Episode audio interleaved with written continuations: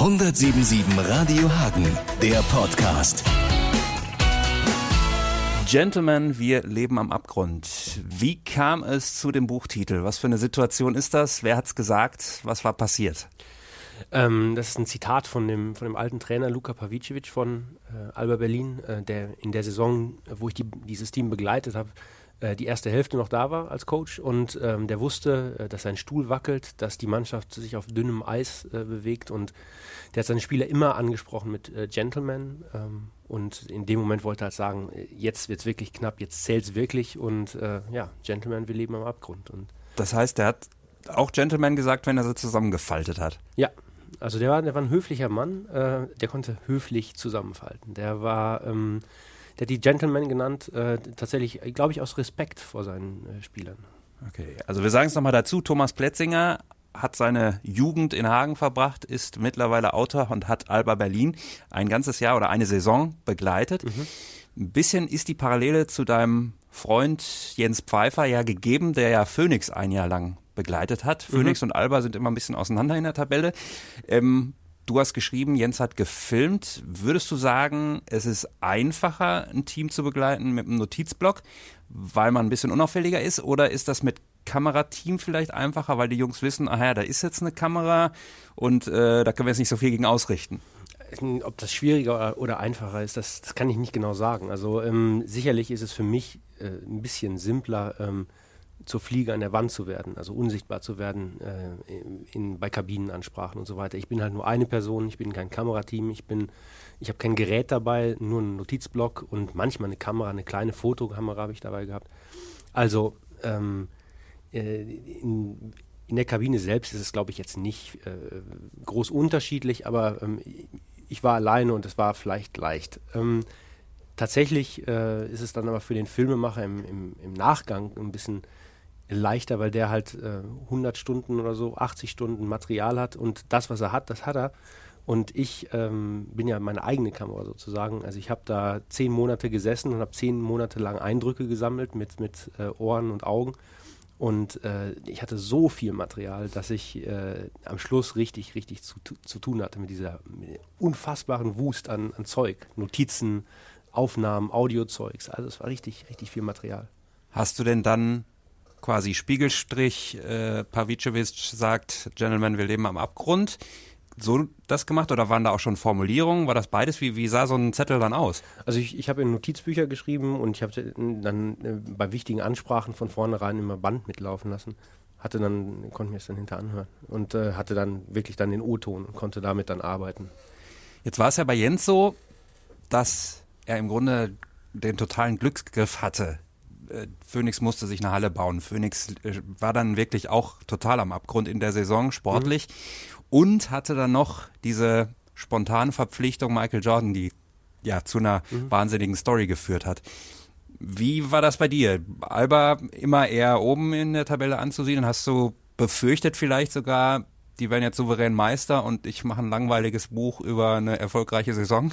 Ja, dann hätte ich, also wenn ich äh, das befürchtet hätte, dass es langweilig wird, hätte ich es, glaube ich, nicht gemacht. Also mir war schon klar, dass in, in Berlin in der Saison, wo ich dabei war, ähm, sehr, sehr viel Druck auf der Mannschaft lastete, auf dem Coach, auf den Managern. Äh, die hatten in der Saison davor enttäuscht und wollten ihre eigenen Ansprüche erfüllen und ähm, haben dafür ähm, den, den, den Coach bestätigt und haben dann neue Spieler gekauft, haben das Team komplett umgebaut, um wirklich jetzt erfolgreich zu sein. Und das ging zunächst mal komplett nach hinten los und es gab eine äh, richtig, richtig schwere Krisensaison dann. Ähm, der Trainer wurde beurlaubt, es wurden drei Spieler entlassen, es wurden neue Spieler geholt ähm, und am Schluss kam man dann bis ganz, ganz kurz vor die deutsche Meisterschaft. Also es war auch für Alba Berlin eine ziemlich außergewöhnliche Situation.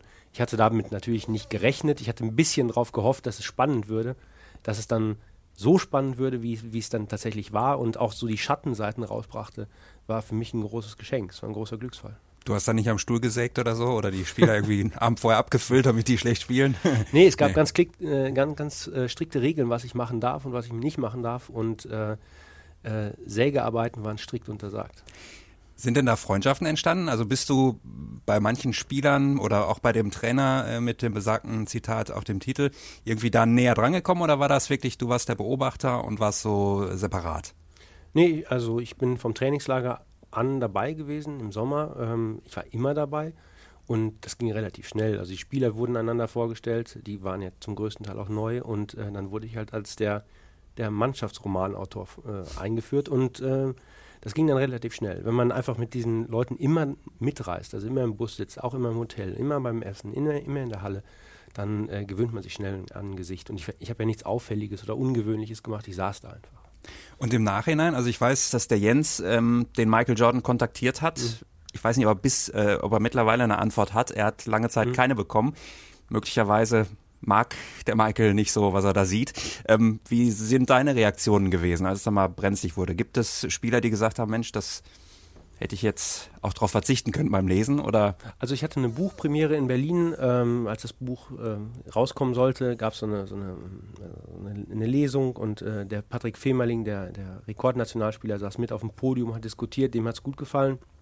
Und dann haben nach und nach die, die Spieler, die Deutsch sprechen, haben das Buch gelesen und waren äh, sehr begeistert. Also der ähm, Yassin Itbihi, ähm, auch Nationalspieler, der hat gesagt, er würde sich das Buch äh, lichtdicht einschweißen, damit er in, in 20, 30 Jahren es seinem Sohn geben kann, damit der weiß, was sein Vater in der Jugend gemacht hat.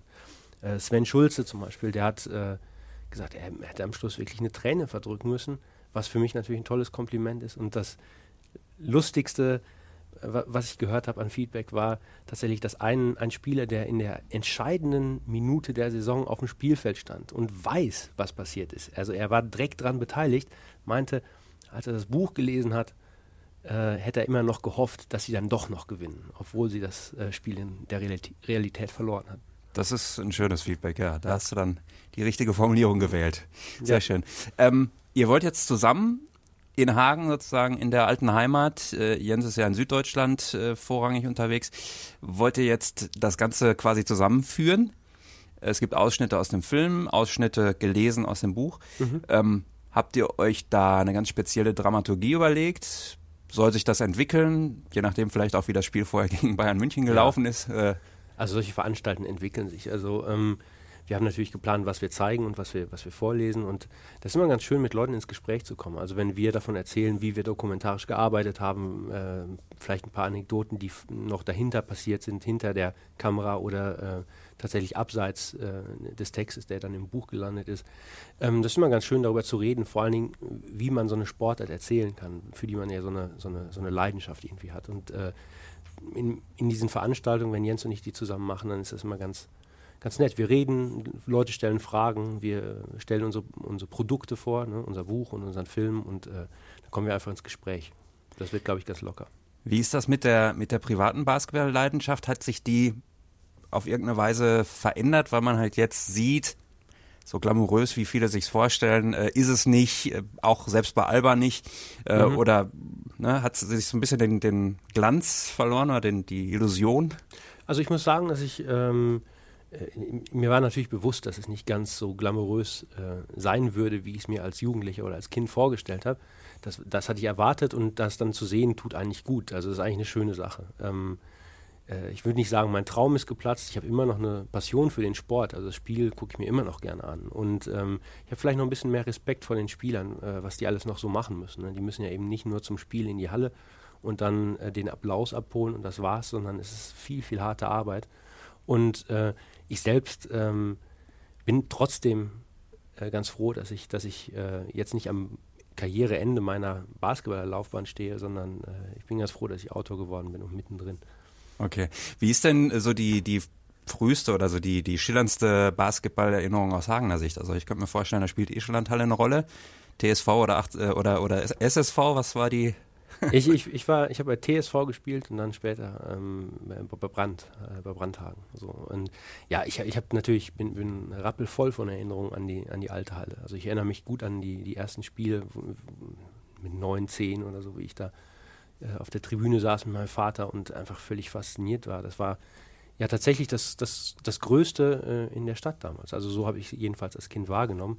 Und äh, ich erinnere mich an, an, an, Keith Gray und Sly Kinchin zum Beispiel, an die Derbys oder an, an Kutinitis oder äh, die, die, diese Truppen, die damals gespielt haben. Äh, das war äh, Robert von Amelungsen, Erik Pröscher, solche Leute, an die, an die äh, äh, habe ich immer noch Erinnerungen an diese Spiele, an die Atmosphäre. Das war alles so ein bisschen neblig, es war rappelvoll, viel, viel voller als jetzt äh, in meiner Erinnerung. Ich weiß nicht genau, ob das tatsächlich so ist, aber äh, ich habe noch äh, viele Erinnerungen und ähm, ich glaube, meine, meine Leidenschaft für das Spiel kommt tatsächlich daher. Also, dass ich da angefangen habe, das zu sehen, zu verstehen und äh, wirklich gerne zu mögen. Die Endphase von Brand wäre sicherlich auch ein guter Romanstoff gewesen, aber leider war da niemand von euch dabei. Ähm, nee. Danach dann ja sozusagen ähm, vom Namen schon her Phoenix, die aus der Asche mhm. gekommen sind. Mhm. Wie siehst du denn die aktuelle Entwicklung? Also die Halle ist jetzt größer, neu, hat einen neuen Namen, ähm, ist trotzdem der, der, der Zulauf der Hagener ist ungebrochen. Sportliche Erfolge können mhm. etatbedingt nicht so ähm, dazukommen. Wie siehst du das?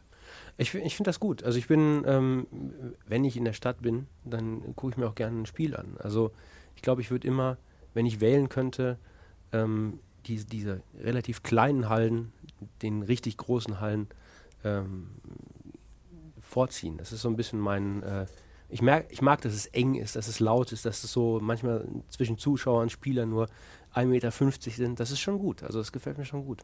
Und ähm, dass, dass es in Hagen äh, wirklich verwurzelt ist, das merkt man ja jetzt, dass die, äh, dass die Halle immer noch voll ist. Ähm, obwohl da zwischendurch ja ein paar Durstjahre waren. Ne? Jetzt gab es vor Gentleman will leben am Abgrund ja äh, schon Veröffentlichungen. Mhm. Vor allen Dingen, denke ich mal, am meisten für, für Furore oder vielleicht sogar, das war der Durchbruch, äh, Bestattung eines Hundes. Mhm. Ähm, wie hat sich das unterschieden? Also in, in dem Bestattung eines Hundes geht es um so eine Dreiecksgeschichte, mhm. ne? Ähm, so ein bisschen düsterer, es geht mhm. irgendwie auch um einen Todesfall und so. Mhm. Ähm, ist es im Grunde trotzdem das Handwerk, ich schreibe ein Buch oder ist es ganz was anderes? Also ähm, das Romanschreiben hat, äh, das erste Romanschreiben hat viel länger gedauert, als dieses Buch zu schreiben, das Basketballbuch, ähm, wo ich tatsächlich Anhaltspunkte in der Realität hatte, nach denen ich mich zu richten hatte. Äh, beim Roman muss man ja alles erfinden, alles neu schaffen und das ist natürlich äh, ein bisschen anstrengender, ne? ähm, damit das alles wirklich zusammenhängt, dass es Sinn macht, dass die Figuren schlüssig sind und so weiter. Ähm, ich muss aber sagen, dieses das Basketballbuch Gentleman, wir leben am Abgrund habe ich unter so äh, großem Zeitdruck geschrieben, dass das auch eine, eine, eine schwierige Geschichte war. Ähm, letztendlich sind beides Bücher. Ich finde auch, dass das, äh, das Sachbuch, das Basketballbuch, eigentlich sich genauso liest wie ein Roman. Ich glaube, man merkt, dass ich eigentlich ein, äh, Romanschriftsteller bin und kein, kein Sportjournalist oder kein kein klassischer Sachbuchautor. So. Und äh, deswegen glaube ich schon, dass beide Bücher sich ähnlicher sind, als man vermuten würde. Ich glaube, ähm, man merkt, wer sie geschrieben hat. Okay. Was ist denn das nächste jetzt? Also nach der Hundebestattung und mhm. dem äh, Basketball, der Basketball-Saison, gibt es schon was, was du im ich hatte, ich hatte für, die, äh, für das Basketballbuch und für, mein, für meine Recherche ähm, die Arbeit an einem, einem, großen Roman unterbrochen und die äh, bringe ich jetzt zum Ende und äh, mache dieses und jenes. Ich schreibe ähm, ein Fernsehdrehbuch und, und, und, so Zeugs. Also ich mache ähm, Verschiedenes, aber mein Hauptprojekt ist jetzt, den Roman fertig zu schreiben, den ich vorher begonnen hatte. Ist es für deine Arbeit wichtig, dass du nicht mehr in Hagen wohnst, sondern in der großen Metropole Berlin oder könntest du das auch hier machen? Ähm, erstaunlicherweise, äh, ich bin, ja, ich bin äh, großer Fan von meiner Situation da in Berlin. Ich bin da mit mehreren Autoren in einem, in einem Atelier, Büro zusammen. Ähm, ist alles sehr, sehr gut und äh, ich, ich, schätze das sehr. Aber für so Endphasen äh, des, des Buches bin ich dann doch mal ab und zu nach Hagen gefahren, weil hier tatsächlich gar nichts los war, was mich hätte ablenken können. das ist auch ein Standortvorteil, den man hier in Hagen hat. Sehr schön. Ja, ähm, bin gespannt aufs nächste Buch den großen Roman. Mhm. Und äh, vorher gehen alle in den Kulturhof nach einem Heimsieg gegen Bayern München. Das will oder? ich hoffen, ja. Das wäre gut für die Stimmung und äh, ich glaube auch für den, für den Abend insgesamt ganz gut. Ja. 177 Radio Hagen, der Podcast.